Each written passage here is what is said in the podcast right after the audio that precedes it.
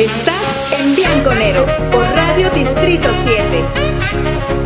Lo blanco y lo negro de la política, economía, deportes y temas actuales.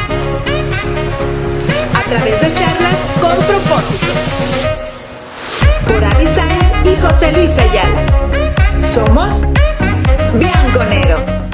Hola, ¿qué tal? Estamos de regreso platicando con el doctor Carlos Manjarres, líder estatal de la CNC, y la verdad fue un tema. Si no viste el primer, la primera parte de dos, no sabes de lo que te perdiste. Créeme, no sabes de lo que te acabas de perder. Esta segunda parte la vamos a meter al agua. ¿Cómo ves, eh, doctor? Bueno, pues yo... ¿Qué tan importante es el agua para el Estado? Pues mira, Chihuahua está ubicado en la franja de los grandes desiertos del mundo. Correcto. ¿Qué tan importante es el agua? Dos- 2020, eh, un año de sequía comparable con 1994, una- una- un año de mucha sequía. ¿Qué tan importante será el agua? Un año donde se vacían las presas para atender con un eh, eh, compromiso de un tratado internacional de aguas de 1944 un año que se politizó el tema del agua y que incluso murió nuestra compañera Jessie Silva en la lucha por el agua, una compañera de estación Consuelo de la región ahí de Cárdenas, a manos de las pésimas decisiones del gobierno federal, a manos de la Guardia Nacional, las balas de la Guardia Nacional privaron de la vida de ella y puso una condición de muy mala salud la de su esposo. Entonces son cosas que no se valen. Tengo por ahí una plática muy grande del análisis del Tratado Internacional de Aguas de 1944, el desarrollo de la cuenca del Conchos, porque la cuenca del Conchos no inicia en las cortinas de la presa La Boquilla, inicia en el parteaguas continental de la Sierra Tarahumara, particularmente en el municipio de Bocoina, donde nacen tres grandes cuencas, la del Conchos hacia el Golfo, la del Fuerte hacia el Pacífico y la del Yaqui hacia el Pacífico, esta última al estado de Sonora principalmente y la anterior al estado de Sinaloa. Y el otro tema que manejamos en esa presentación que por ahí está también en, en- en redes sociales es por qué se da el conflicto, por qué se da el conflicto del agua. Simplemente, en conclusión, yo creo que fue una eh, decisión equivocada del gobierno federal, una falta de diplomacia del gobierno federal para poder negociar, porque el clausulado de los 29 artículos que componen este Tratado Internacional de Agua permite la negociación con el fin de poder prorrogar por algún tiempo atender la- el cumplimiento de ese tratado, sobre todo en años catastróficos, como está documentado por la misma Conagua el año pasado, como en sequía extrema en nuestro estado de Chihuahua. Estamos en la franja de los grandes desiertos del mundo. Entonces esa es la situación. Una mala diplomacia, entonces entendemos que una mala diplomacia, una, una inclusive, no sé si sea desconocimiento del mandatario federal, este, llevó a la muerte de Jessica. Así es. Y que eso es lamentable. Y, el- y, y no nada más a la muerte de Jessica, cuánta gente no fue arrastrada ahí y, y los videos y toda la información que estuvo circulando eh, eh, eh, en estos poblados, en estas entidades, municipios, se veía el enojo, la molestia, la Guardia Nacional, eh, malas decisiones de este gobierno federal, doctor. El 8 de septiembre fuimos actores principales. Un servidor estuvo ahí en las cortinas, en la cortina de la presa La Boquilla, el 8 de septiembre luchando contra la Guardia Nacional. Con esa decisión que al chihuahuense caracteriza. Ahí estuvimos. ¿Qué es lo que ocurre? ¿Qué es lo que ocurre? Que tanto la presa Las Vírgenes como la Boquilla, las- la primera de 1947 y la segunda de 1917, ninguna tiene como objetivos atender el Tratado de Aguas Internacionales de 1944. No son los objetivos de esas presas.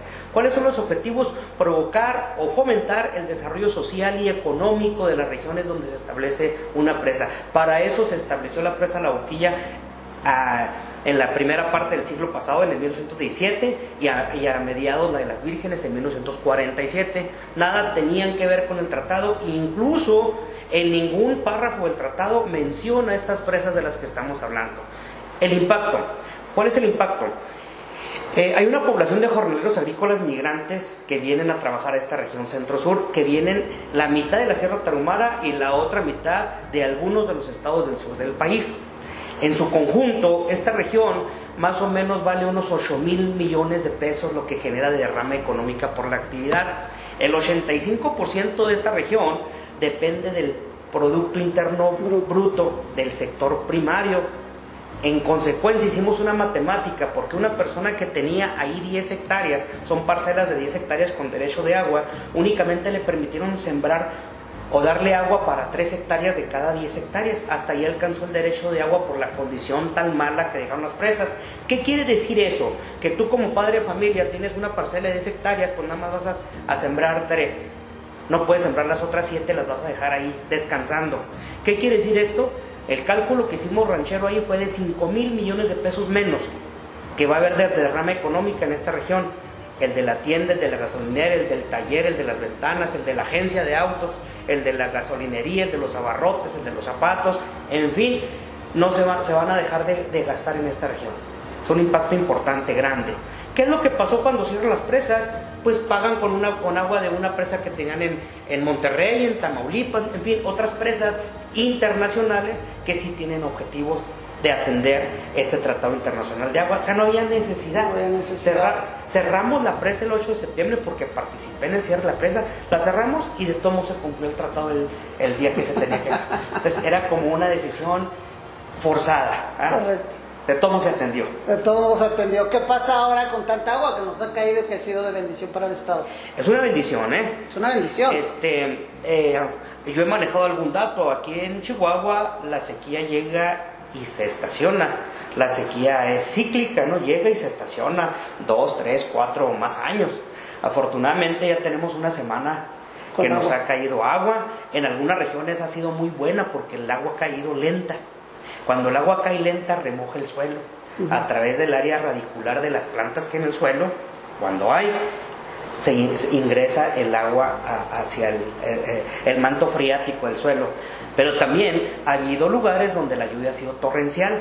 Cuando la lluvia cae por cubetazos fuerte, lo que hace es golpear las gotas de agua con mucha fuerza, golpear la superficie de la tierra, desmorona los granos de suelos que hay y por eso vemos los arroyos chocolatosos llevándose toneladas y toneladas de suelo. Esa es una lluvia que no deseamos, que no remoja, que llega y se va. Eh, le escarbas un poquito al suelo y va a estar seco después de, no sé, 5 o 10 pulgadas. Entonces esto, eso no es tan bueno. Pero el agua para Chihuahua, aunque tengamos goteras en la casa, siempre es una bendición. sí, porque mucha gente se queja, más acá los citadinos, ¿no? Allá los que están por allá fuera de la capital están contentos, pero acá los citadinos nos ponemos hasta de malas, pero definitivamente el agua para Chihuahua siempre es una bendición, aunque nos esté goteando la casa, creo que es una bendición porque trae, trae negocio, trae apertura, se reactivan ciertas economías que estaban dormidas. Entonces siempre el agua es, es importante. Plan de trabajo, a ver si nos alcanza el tiempo. Plan de trabajo para la CNC. Muy rápido. Nosotros nos debemos al tema agroalimentario, a la parte social de la producción de alimentos y a la parte, a la base social y campesina. Te quiero mencionar que traigo un gran proyecto para la Sierra Tarumara no es posible que en el 2021 en la Sierra Tarumara haya personas que se comparan con las personas más pobres del mundo. No es posible que eso ocurra aquí en la Sierra Tarumara, en el estado de Chihuahua. Hace unos días, Andresito, un niño de una comunidad de... Pensé que me decías Andresito, el niño que tenemos allá en México. No, para nada. Ese es otro. Este Andresito, quiero decirte que murió por desnutrición murió. Andresito te lo traen de Huachochi, te lo traen en Chihuahua y pierde la vida por desnutrición, porque no tuvo acceso ni a la salud ni a la alimentación adecuada. Tenemos un gran proyecto en la CNC, a lo mejor va a ser un proyecto que no me toque a mí concluir, pero que le tocará al líder que, que, venga atrás de mí, que avance en este proyecto, porque no es posible. Y estamos pensando en el apoyo eh, de dineros que no tengan que ver nada con el gobierno federal ni con el gobierno del Estado. Estamos pensando en cuestiones internacionales que nos lleven a construir esta, esta estrategia. El fin sería entonces que cualquier persona en la Sierra Tarahumara pueda tener acceso a salud y alimentación, respetando su cultura. ¿Qué quiere decir? No le hace que tengas que, tengamos que poner una distribución de, unidades de salud y de alimentación para que la persona o la madre de familia lleve a su hijo cuando ella lo considere para respetar su cultura. Eh, yo me imagino una red distribuida a no más de tres o cuatro horas de tu casa donde tú vives, considerando lo que ya hay, respetando lo que ya hay y, y cómo funciona. Otro de los ejes principales es Eh, eso es la Sierra Tarumar, la parte social. Otro es producir conservando. Tenemos que producir aprovechando los recursos naturales pero no explotándolos. Eso para nosotros es un eje, producir conservando. Ah, qué interesante. estamos acostumbrados a explotar y no aprovechar, es cuando hacemos un mal uso de los recursos naturales. Correcto. Y el otro eje fundamental es la generación de valor. Para la CNC, eh, esta ola de gente que estamos participando, creemos que el capitalismo no es necesariamente malo, pero le falta el apellido. Queremos fomentar el capitalismo responsable, no el capitalismo irresponsable. Y tiene que ver con lo que te acabo de mencionar. Tienes que producir conservando, utilizar, pero no explotar recursos naturales. Tienes que generar dinero, sí, si tienes que generar dinero y aplicarlo, regresárselo a la región. Y tienes que generar también empleo, sí, pero recompensarlo de manera correcta. Ese es el enfoque de un capitalismo responsable. Capitalismo irresponsable es aquel que explota, aquel que genera divisas y las lleva a otros territorios, es aquel que da empleo, pero nunca lo recompensa de manera correcta. Tres ejes bien importantes, ¿eh? Tres ejes bien importantes, el social, el económico y el cuidado del medio ambiente, que mucha falta nos hace. Quiero invitarte para que cuando eh, eh, este, empecemos a trabajar o inicie este plan de trabajo o nos platiques con mayor profundidad tu plan de trabajo, que me parece muy interesante estos tres ejes. Queremos agradecerte, doctor, que ya haya estado con nosotros. Para servirte, el plan de trabajo no es un plan, ya lo arrancamos. Perfecto. Lo arrancamos junto con la participación política, no nos esperamos al resultado.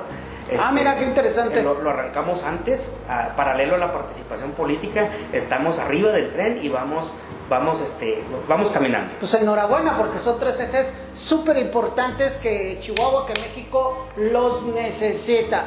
Y me quedo con ese comentario que estábamos haciendo, que nos hubiera gustado tener un buen presidente de la República, no lo tenemos, pero eso es un, una gran ventaja. O desventaja, aprendizaje, ¿verdad? Experiencia, ¿verdad? Muchas gracias, te agradecemos mucho. Él es el doctor Carlos Manjarres, líder estatal de la CNE, y la verdad nos sentimos muy contentos, nuevamente agradecidos con él. Mi nombre es José Luis Ayala y recuerda, mientras el reloj marca los minutos de la vida, nosotros, sí nosotros, marcamos la diferencia. Dios te cuide, Dios te bendiga. Hasta luego. Estuviste en Bianconero. Te invitamos a nuestra siguiente charla o también escúchanos por Radio Distrito 7.